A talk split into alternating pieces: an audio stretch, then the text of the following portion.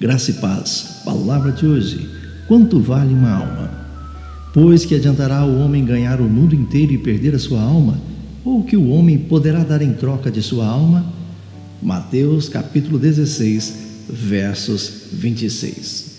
Olha, segundo o artigo do jornal Remand Metra, queria descobrir se estava perdendo algo como um ateu.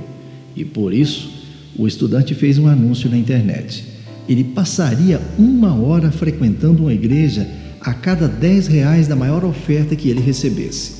O vencedor desse leilão, um ex-pastor evangélico que fez uma oferta no valor de mil reais. E eu pergunto a você: quanto você pagaria pela oportunidade de apresentar a Cristo a uma pessoa que não é cristã ou até mesmo que se diz ateu? Sabe, o apóstolo Paulo deu muito mais do que mil reais em seu esforço de levar o Evangelho às pessoas que nunca tinham ouvido a respeito de Jesus Cristo.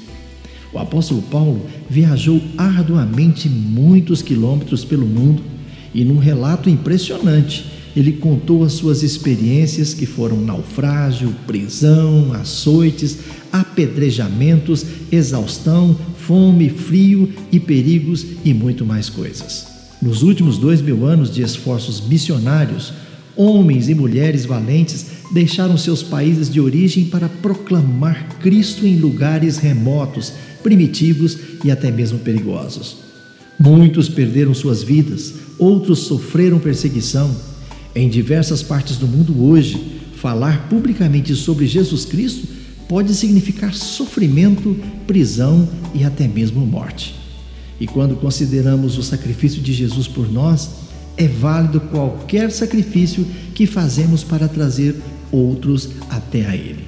Você precisa deixar algo para trás para servir melhor a Cristo? Pense bem.